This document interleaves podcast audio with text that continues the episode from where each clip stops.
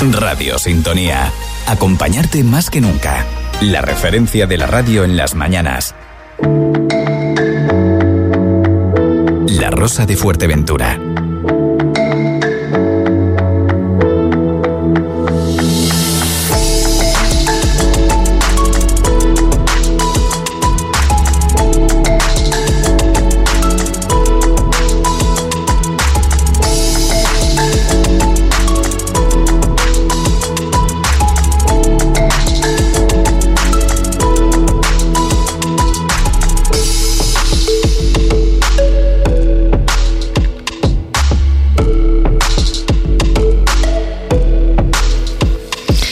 Pedíamos hace un momento a la directora general de Asuntos Europeos que nos ha acompañado hoy aquí en el estudio de la radio, Celia Alberto, que eh, estuvo concretamente en la página de política del programa de hoy. Y vamos ya a la Rosa de Fuerteventura donde nos acompaña otra mujer, eh, una ingeniera agrícola, que estará en la isla de Fuerteventura el miércoles 13 de marzo, concretamente para hablarnos en la granja experimental de Pozo Negro sobre nuevas plantaciones. Tanaira Rodríguez, buenos días. Hola, muy buenos días. ¿Cómo estamos?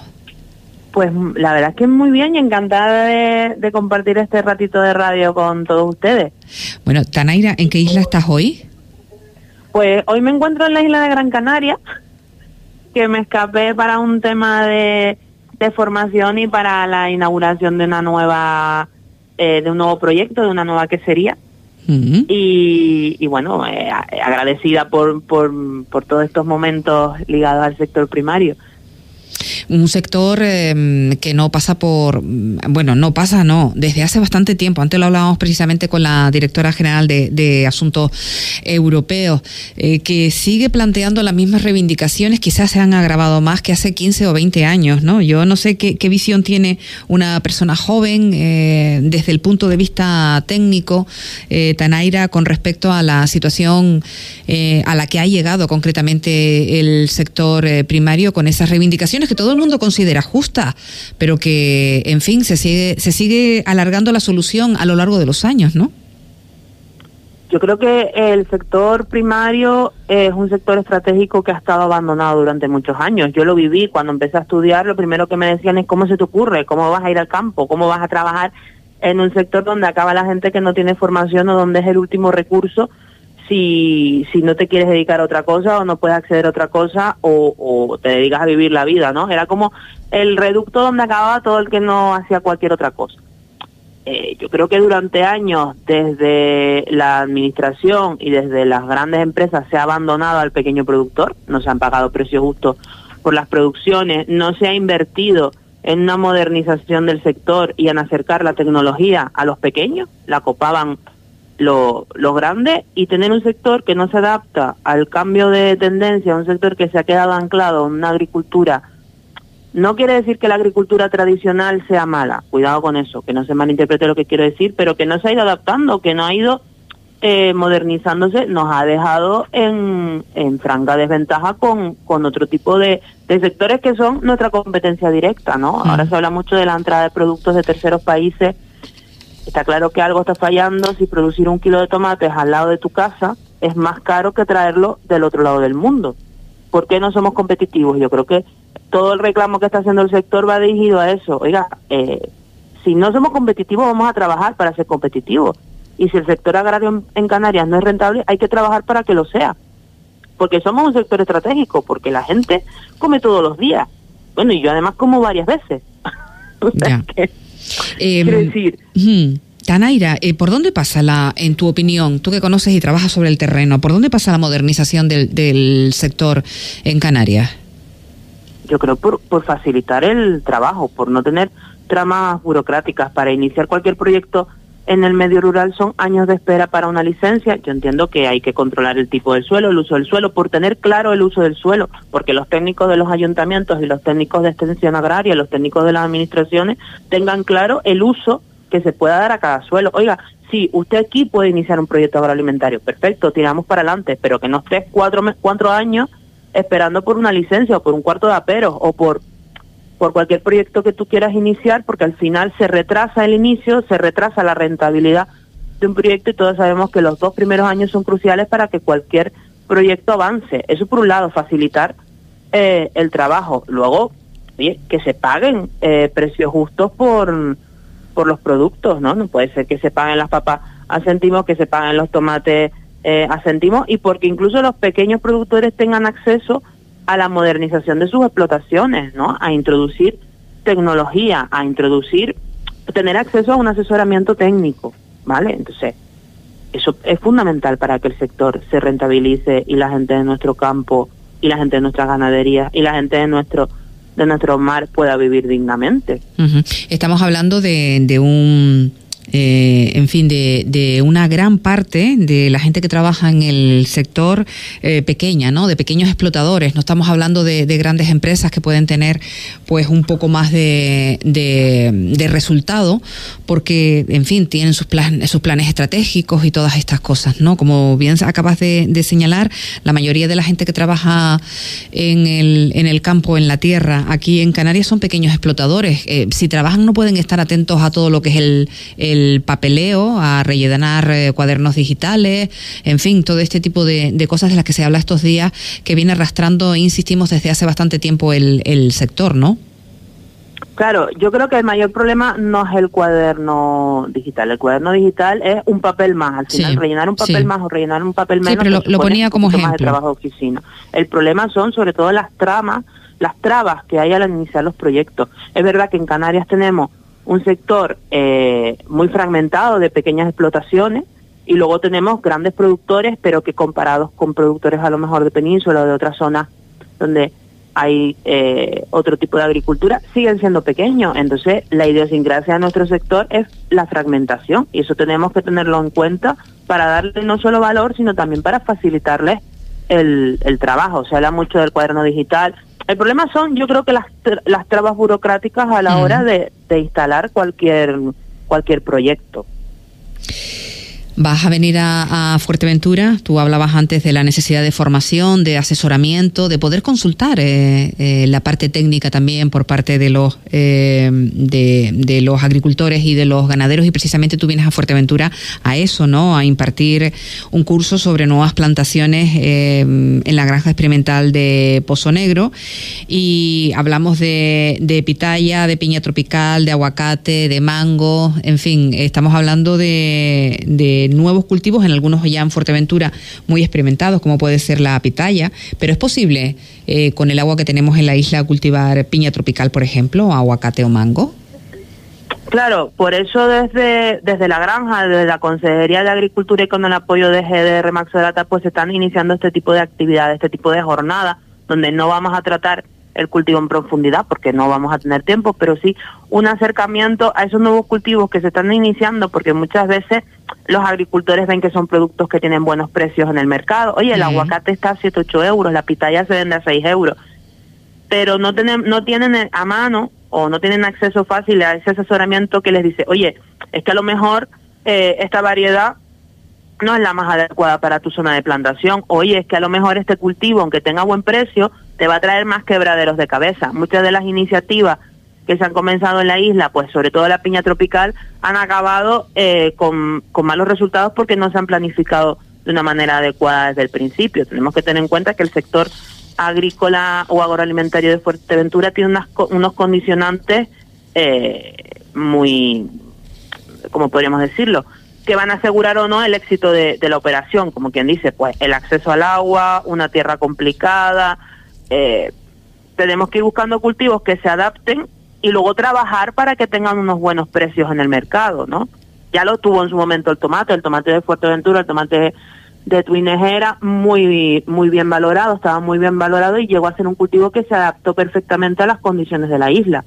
Pues igual plantar ciruelas y melocotones no es lo mejor, por poner un ejemplo, no sí. es lo mejor para la isla de Fuerteventura. Muchas veces no hay que dejarse llevar por los precios que tienen los productos en el mercado, sino ir un poquito más allá y ver, oye, qué condiciones tengo, qué puedo, eh, qué cultivos puedo implantar para que luego pues lleguen a, a, buen término los proyectos, ¿no? Entonces, desde ese sentido, desde la granja y, y desde GDR, pues eh, vamos a hacer charlitas cortas de diferentes cultivos, pues para que la gente tenga toda la información. Luego decidirán si les conviene o no, pero que estén informados de, de cómo manejar el cultivo y los requerimientos que tienen.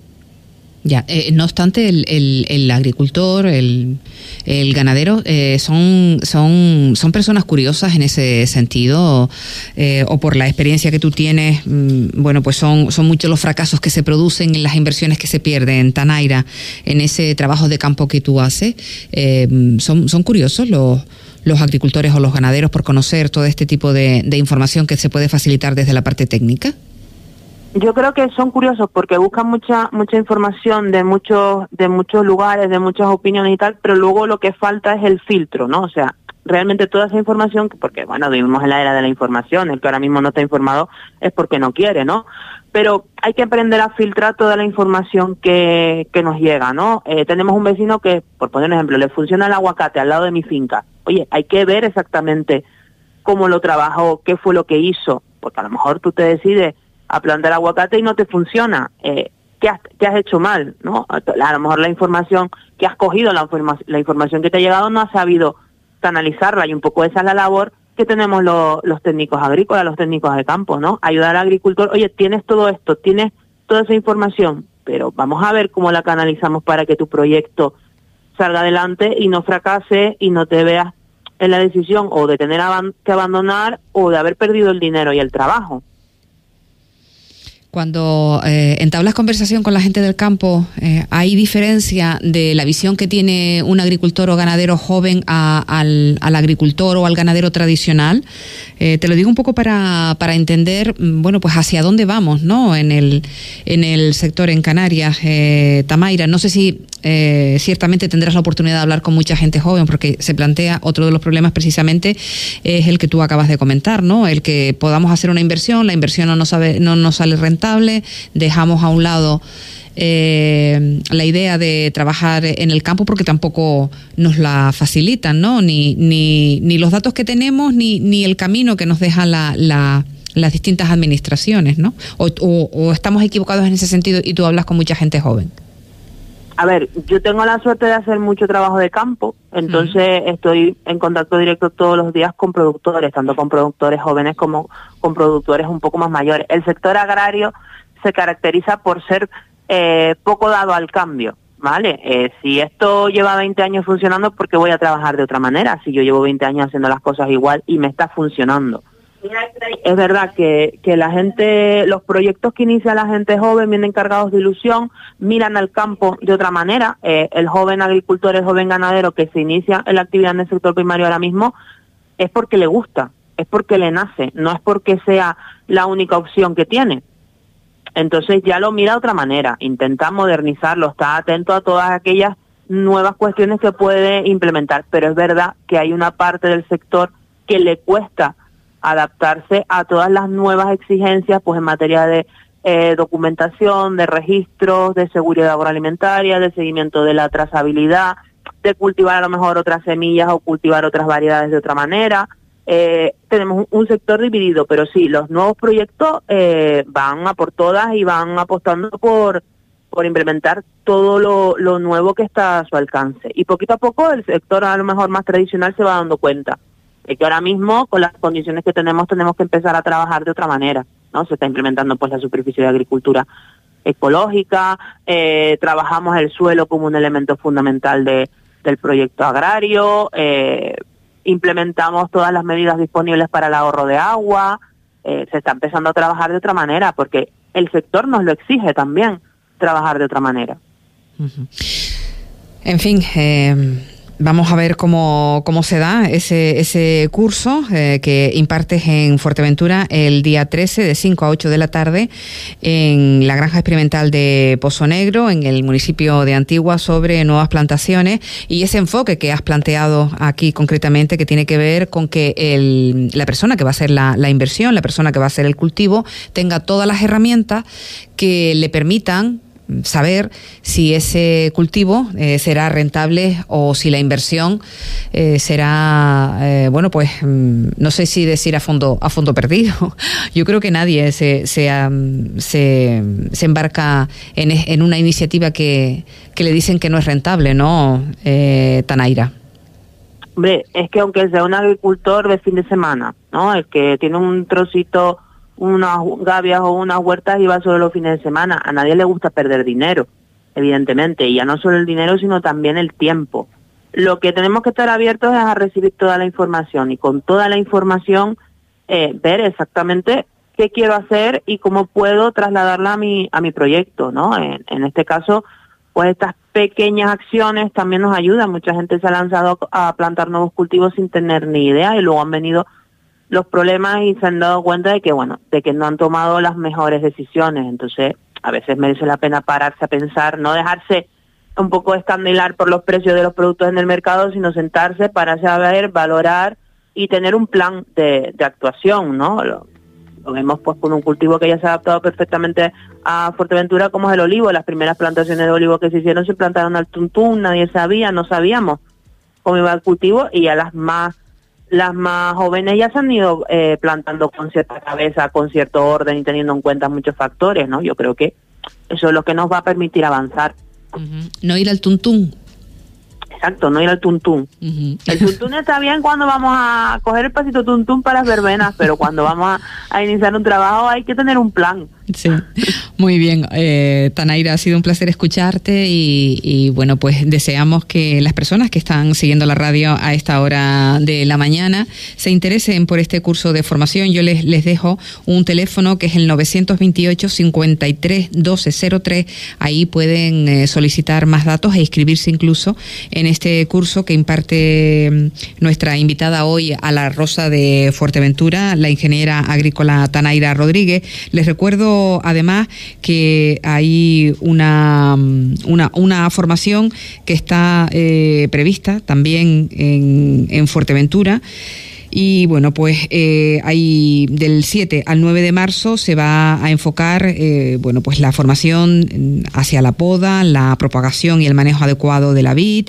Y aquí se sumarán otras formaciones en mayo y en abril, eh, concretamente. Ahí en, el teléfono que les hemos facilitado les dan eh, todos los, los datos. Pero hoy hemos querido destacar esta acción que imparte en la isla de Fuerteventura eh, Tanaira Rodríguez. Muchísimas gracias. Hasta que tú quieras.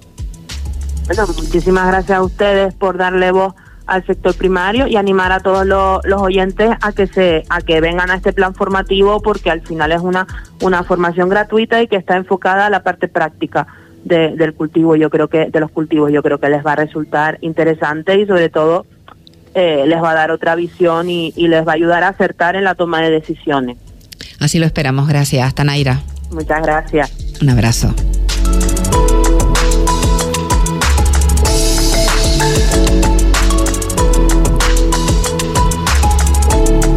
Las 11 eh, y 29 minutos de la mañana y aquí en la radio nos vamos con otro sonido que nos ayuda a seguir adelante en esta frecuencia de Radio Sintonía. En nada está en antena la compañera Pilar Morcillo. Les recuerdo que también nos visita hoy Carmen que abre la despensa de Radio Sintonía y concluimos con un poquito de música clásica para relajar el ambiente y será con el músico y director eh, de orquesta Álvaro Moro Lorenzo con él. Nos vamos directamente a informativos y cerramos la programación de mañana.